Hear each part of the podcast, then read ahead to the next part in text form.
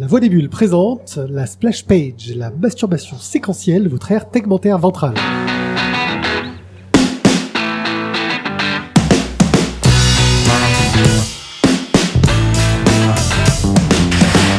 Bonjour, euh, je suis Pierrick euh, de la Voix des Bulles. Nous sommes aujourd'hui avec Fanny Vaucher. Bonjour Fanny. Bonjour.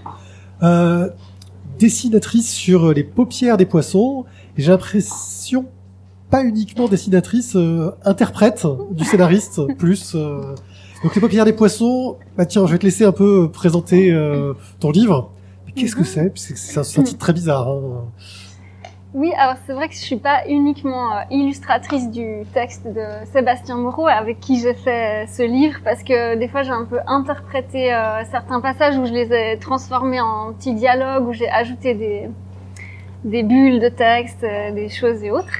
Mais donc c'était un livre que je lui ai proposé, enfin un projet que je lui ai proposé euh, consacré uniquement aux poissons et à ce qu'on connaît actuellement euh, scientifiquement des poissons, qui sont des, enfin, les animaux aquatiques sont assez euh, méconnus du grand public euh, de, de qu'est-ce qu'ils vivent, qu'est-ce qu'ils ressentent, que, comment comment ça se passe sous l'eau. Donc j'avais envie de faire un projet uniquement là-dessus. C'est toi qui allais l'approcher pour lui proposer ce projet? Oui, c'est moi.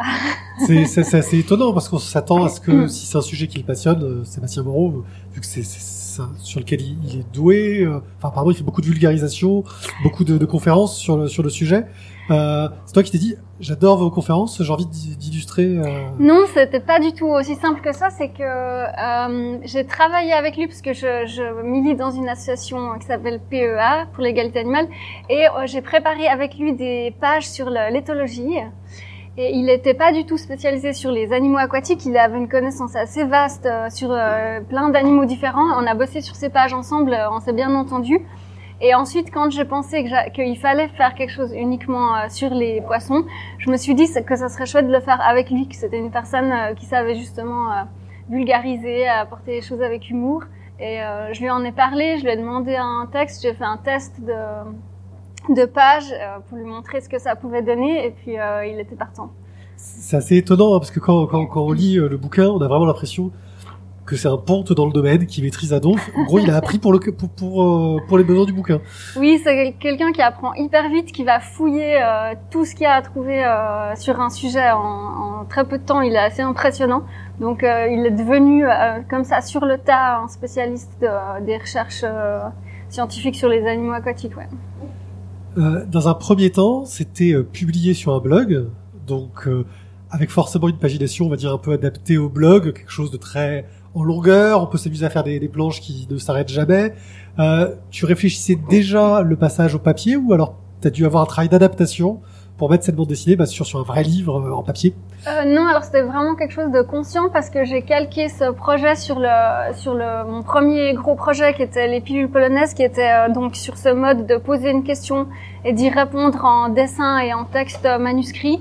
Et euh, je me suis dit que c'était un bon format pour euh, pour ce projet parce que ça permet de- d'entrer dans un sujet de façon un peu euh, comme ça impromptue ou burlesque ou, ou sans sans en avoir l'air. Et du coup, j'avais déjà eu cette expérience du passage entre le blog et le, le papier, et puis j'avais déjà en tête qu'il fallait un format très modulable, donc j'ai toujours préparé des, des parties euh, texte et dessin qui, pouvaient être coupées et, euh, et organisées sur la page euh, ensuite. Donc c'était conscient. ouais. Il n'y a pas de fond de page qui fait qui sert de liant, qui permet de recouper euh, Il n'y a pas de fond, c'est- un peu des blocs, euh, de, des, des séquences narratives, et puis euh, c'est seulement à la fin, quand on a dû bosser plus sur le livre, que là j'ai commencé à bosser sur un format page, parce que c'était uniquement pour le livre et plus pour le blog. Le, euh, le travail avec Sébastien Moreau, justement, il y avait un côté interprétation. Euh, J'avoue que c'est bourré de références très geeks, euh, très très pour les gens qui sont nés dans les années 80, début des années 80, voilà, euh, à peu près. Moi, je me suis pas mal re- reconnu dans ces références-là. Parfois, c'est un peu pointu. C'était une culture que tu avais déjà, ou de temps en temps, tu as dit, oh là, moi, j'ai rien compris à ta blague. Va peut-être falloir trouver autre chose. Non, je dirais qu'il y avait bien deux tiers des références que je comprenais pas. Donc euh, au début, je les cherchais moi-même. Assez rapidement, je lui ai demandé de me mettre euh, entre crochets la, référence précise. Et euh, des fois, quand j'avais des doutes sur le fait que ça soit vraiment compréhensible, euh, je faisais tester à des amis en leur montrant les pages.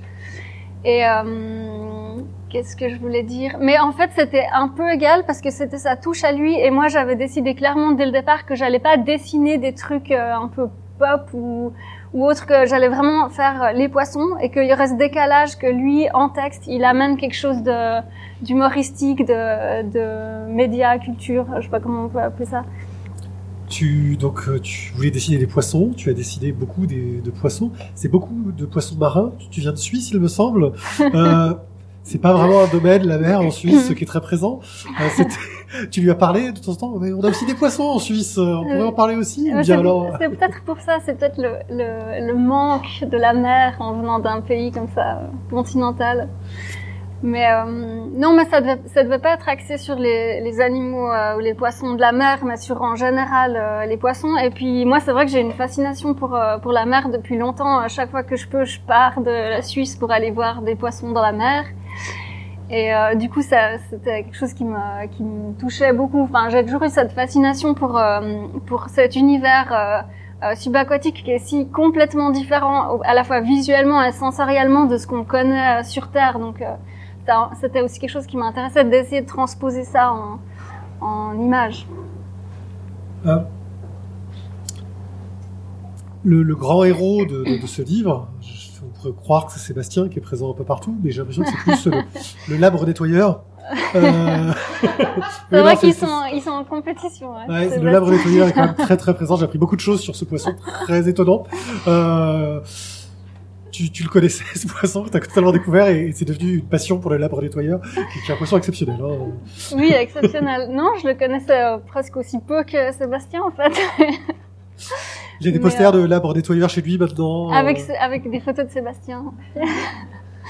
Non, mais c'est vrai que bon déjà j'ai dessiné Sébastien parce que je trouvais que c'était bien qu'il y ait un, personnage qui porte le discours et puis pas que ce soit euh, comme ça une voix qui vienne de nulle part. Donc c'était assez chouette de, de, le représenter.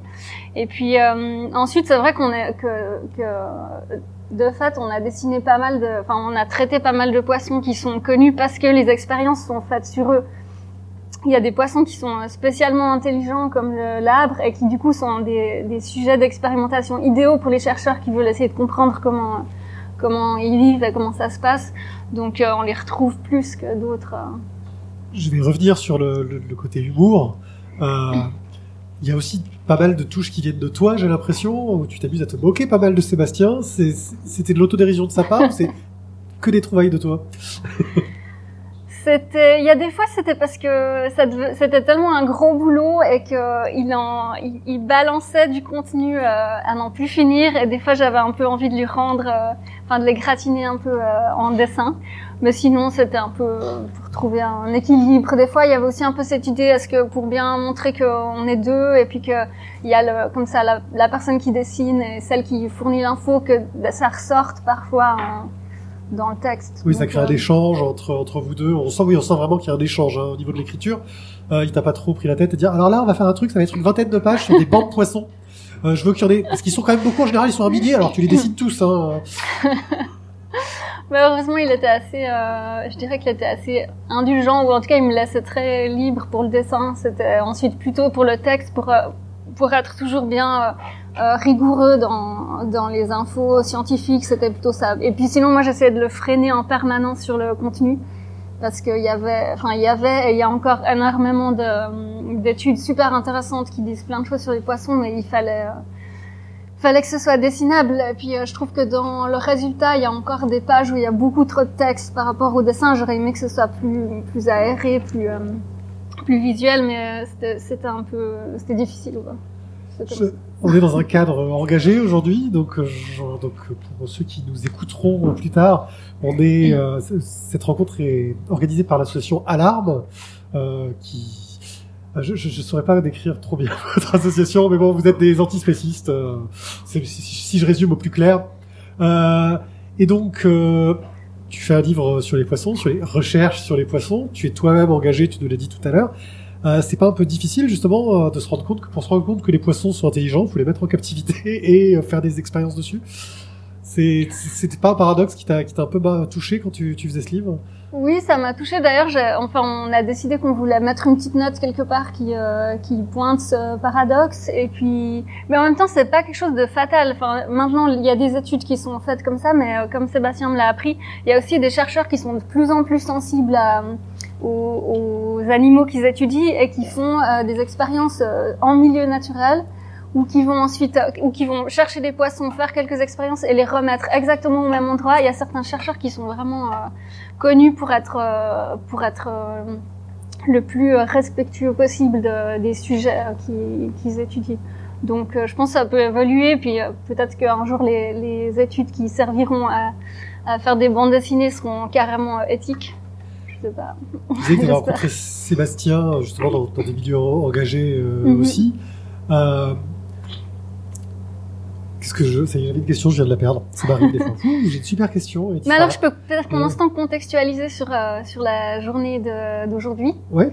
Qui est euh, la journée mondiale pour la fin de la pêche 2019, la troisième édition euh, de cette journée mondiale que justement on a créée dans l'association dont je fais partie, PEA, et qui est maintenant relayée dans par plus de 150 assos autour du monde. Et je crois qu'aujourd'hui il y a, il y a presque 120 ou 130 événements qui se passent simultanément euh, sur presque tous les continents. Et euh, donc c'est aussi comme ça que j'ai rencontré Sébastien parce qu'il était venu à Genève euh, à, à la, la, première euh, journée mondiale pour la fin de la pêche et il avait aidé à traduire un grand spécialiste des poissons qui s'appelle Jonathan Valcombe. Et c'est là que je l'avais rencontré en vrai et qu'on avait un peu développé. Euh, justement, voilà ce que je voulais dire. J'ai retrouvé ma question. C'est que même s'il y a des références euh, à l'engagement euh, dans, dans, ce livre, hein, ce que tu disais, on explique euh, bah, la captivité. De temps en temps, il y a des trucs qui sont très clairs, genre mettre un poisson en cage, c'est pas forcément une bonne idée parce que l'eau est cool sur les bords et il se noie. Mais même, même en aquarium, c'est pas terrible. donc, tu le livre a pas l'air engagé, je veux dire, au premier abord. C'est-à-dire, est-ce que vous avez dû mettre de côté de temps en temps bah, un peu votre révolte hein, vis-à-vis de, de, de, de, la pêche, etc. et vous retenir un petit peu parce que le lisant euh, au premier degré, à part ces quelques petites références, euh, le côté engagé, euh, alors ça ouvre un peu la, la réflexion, hein, c'est-à-dire qu'on se pose des questions après l'avoir mhm. lu, mais il n'y a pas un côté qui peut te, militant, militant, voilà. militant. Oui, ça c'était volontaire. D'ailleurs, la plupart des, des références qui restent sur ce sujet, c'est moi qui les ai introduites. On a même Sébastien avait un peu hésité à en supprimer quelques-unes où j'étais un peu méchante avec les pêcheurs. Euh, mais c'était vraiment le but que ça, ça donne des infos qui permettent ensuite d'avoir un, de changer son rapport aux, aux, animaux et aux poissons. Et euh, on voulait du coup que ce soit, enfin que ce soit un objet qui touche le grand public. On voulait pas faire quelque chose qui soit destiné à des gens qui sont déjà convaincus euh, que que c'est pas juste de de mettre les poissons en aquarium par exemple. Et euh, je sais que c'est ce que fait Sébastien dans toutes les conférences qu'il donne c'est qu'il il, il a pas une approche euh, militante. Il donne vraiment les clés euh, aux gens dans le public pour ensuite euh, réfléchir à notre rapport aux animaux. Il laisser les gens réfléchir par eux-mêmes en leur donnant les clés de, de, de décodage. Mm-hmm. ok. Tu, tu as fait un autre euh, livre de, enfin, vulgarisation. Alors, t'es plus dans l'illustration que, que dans le, la bande dessinée, euh, qui s'appelle, j'ai oublié le nom, euh, code quelque chose. Génie du code. Génie du code, voilà, merci. euh, Génie du code. Euh, on est encore dans la vulgarisation. Euh, je voudrais un peu parler justement de, est-ce que c'est quelque chose qui t'intéresse plus qu'autre chose, de vulgariser en, avec tes dessins? Ou est-ce que c'est une coïncidence T'as fait deux trucs en même temps Non, je pense qu'il n'y a pas de coïncidence, mais j'appellerais pas ça forcément de la vulgarisation, mais plutôt de, de la transmission, du partage de savoir. En tout cas, pour Génie du Code, c'est ce qui m'intéressait, c'était que c'était vraiment pour les pour des personnes qui ont aucune connaissance de base dans ce domaine, pour leur donner la possibilité de découvrir quelque chose qui a l'air aussi complexe que la programmation. Et euh, l'autre défi, c'était justement de, de mettre euh, du dessin là-dedans et même euh, de la BD, parce que moi, j'aime pas faire, enfin, j'aime moins faire de l'illustration, vraiment illustration. J'aime bien quand il y a tout le temps du narratif. Donc là, c'était carrément de créer un, un cadre, un récit euh, BD cadre autour de cet apprentissage de la programmation pour le rendre bien. Parce que c'est quand même assez abrupt la programmation en général. C'est difficile de, de, rendre ça. Enfin, c'est intéressant, mais c'est difficile de le rendre attirant, j'ai envie de dire. Oui, je pense que ça avait pas, ça avait jamais été fait euh, sous cette forme-là. Euh... Je suis sûre même. parler un peu des influences, hein, on parle de vulgarisation. Forcément, je pense que tu l'as jamais faite. Euh, ça fait penser à du Mario, ton travail fait penser à du Mario Montaigne en partie. c'est quelque chose d'assumé ou c'est une coïncidence, que c'est juste l'air du temps ben non plus, je pense pas qu'il y a de coïncidence parce que je me souviens que quand il y a eu, ben quand Marie Montaigne s'est mis à, publier son blog et ensuite des livres, je me souviens que euh, c'était une période où je commençais à bosser euh, beaucoup et à et à trouver hyper excitant que la BD prenne cette direction. Euh, que avant ça, j'avais lu plein d'albums plutôt euh, classiques et de découvrir tous ces tous ces livres qui qui traitaient des sujets euh, réels je trouve ça vraiment chouette et c'était aussi ce qui m'a toujours intéressé dans, le dessin et la BD, c'était le lien avec le réel, en fait, que ce soit euh, scientifique ou euh, que ce soit euh, historique ou culturel. Ou j'ai presque jamais fait en fait de, de, choses vraiment de fiction. J'aime quand il y a un lien avec l'endroit où je suis ou avec un thème qui me tient à cœur. Génie du code, c'est une bande dessinée que tu as fait avec un crowdfunding, donc un financement participatif sur Internet. Euh, dans le monde de la BD actuelle, qui est un monde un peu difficile hein, pour réussir d'en vivre, euh, c'est assez galère pour beaucoup d'auteurs. C'est-à-dire que c'est beaucoup de mhm. travail pour pas beaucoup de sous. Euh, Est-ce que tu penses que c'est un modèle euh, qui peut fonctionner pour tous les auteurs, pour tous les projets, ou vraiment il faut soit avoir une communauté à la base, ou alors un projet vraiment particulier? Ben, J'ai l'impression que ça dépend de plein de facteurs différents. Euh, là, on a fait un, pour ce projet, on a fait un crowdfunding uniquement pour euh, le, le coût d'impression. Le reste, on a, on l'a, on a géré différemment. Et euh, c'était aussi un peu pour faire connaître, parce que les crowdfunding servent quand même pas mal à, à, faire connaître un projet avant même qu'il soit concrétisé. Et euh, moi, j'ai eu envie de faire ça comme ça parce que j'avais eu plusieurs expériences éditoriales, enfin, avec des maisons d'édition euh, qui était chouette, mais toujours assez spécifique. J'ai eu envie pour ce projet-là, qui avait aucun, euh, qui, avait aucun modèle, qui, qui avait jamais été fait. J'ai dit, bah, faisons-le entièrement nous-mêmes, exactement comme on le veut le faire. Donc, euh, le crowdfunding, il allait avec cette euh, cette approche du sujet. Je pense que avec un autre, euh, avec une autre approche, peut-être que ça serait fait différemment en, en contactant directement une maison d'édition. Je sais pas.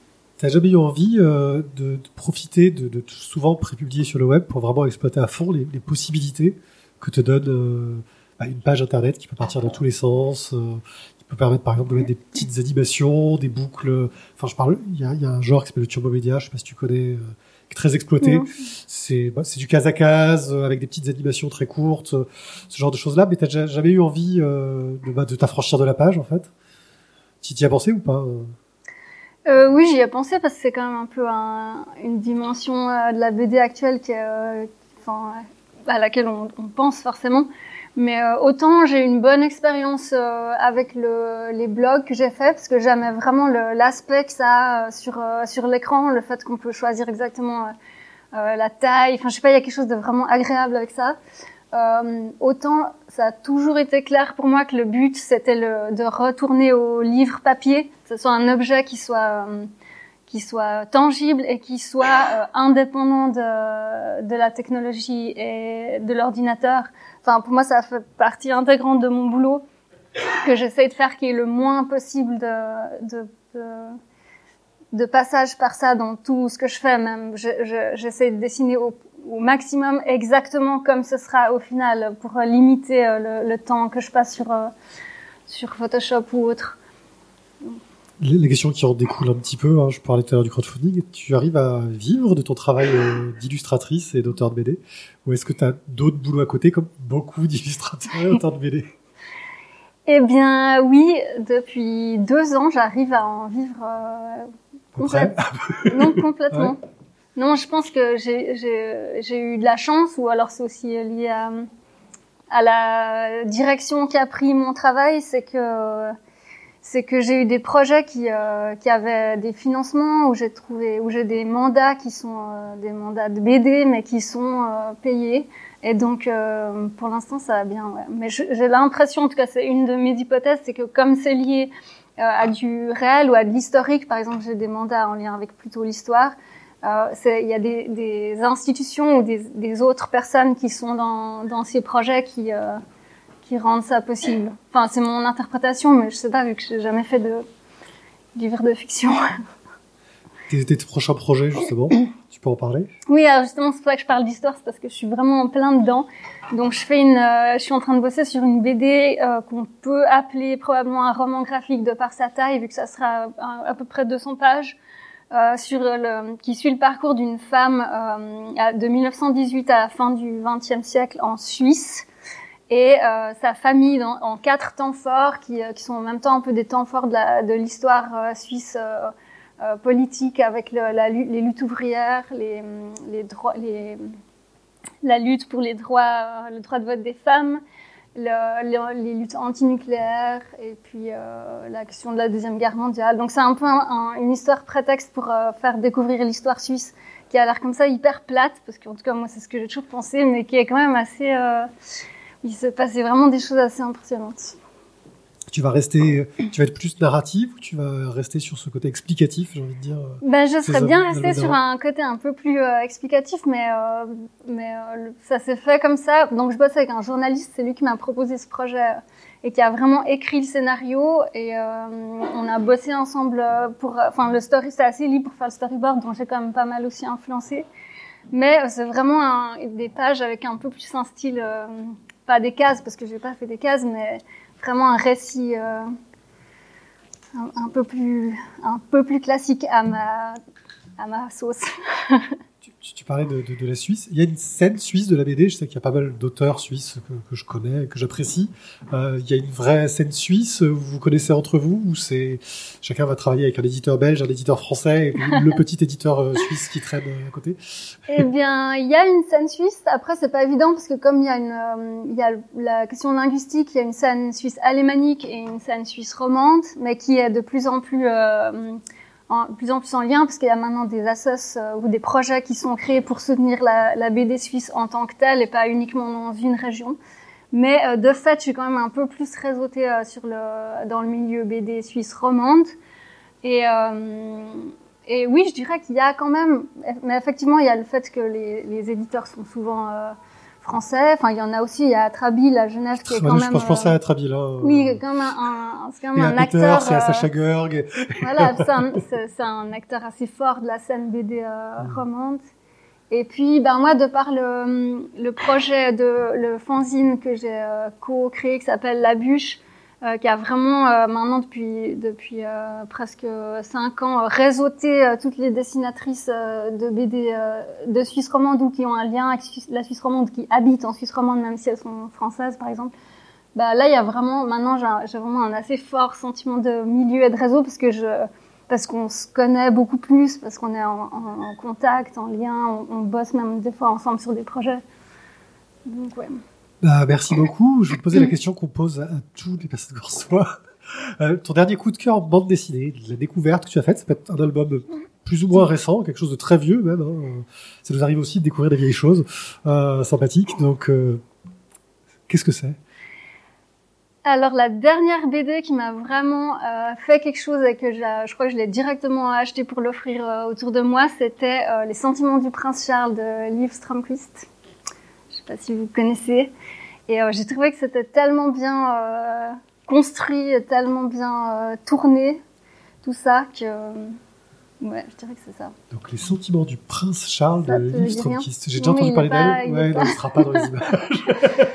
il sera pas dans les oui, images. mais sinon, elle est plus connue pour l'origine du monde, une autre BD qu'elle a faite. Euh, mais ça, c'est vraiment euh, spécialement euh, centré sur le, les, les, sur l'amour, sur les, les relations à l'occidental, dans les couples et autres. Et c'est vraiment hyper bien fait. C'est à la fois drôle et plein et bourré d'anecdotes historiques et de, de faits intéressants. D'accord, je le note, parce que c'est vrai que je l'avais déjà entendu parler. Et quand on me reparle des choses, des fois je me dis, peut-être que si je trouve dans les bacs de BD. Euh... Bah, merci beaucoup. Euh, Est-ce que dans le public, vous avez quelques questions à poser à Fanny hein? Non? Personne? Vous faites les timides On a un micro qu'on peut trimballer euh, par là. Hein, hein? Bien, c'est un blanc total. Je, je, je pense que c'est parce que j'ai posé plein de questions. Toutes les questions, je les ai posées. Euh, voilà, il n'y en a pas d'autres. Il n'y en a plus d'autres. Après moi, il n'y a plus de questions possibles. euh, bah, merci beaucoup. Merci. Bah, merci pour l'invitation. Si si on veut te suivre sur euh, suivre ton travail sur Internet, sur les réseaux sociaux, où est-ce qu'il faut aller? Alors j'ai j'ai un profil euh, Facebook avec mon nom et sinon euh, j'ai un site qui, est, qui rassemble un peu tout qui s'appelle fixement.com et je crois que ça suffit. D'accord, bah, merci beaucoup et puis bah, j'espère te redire très bientôt. Au revoir. Merci.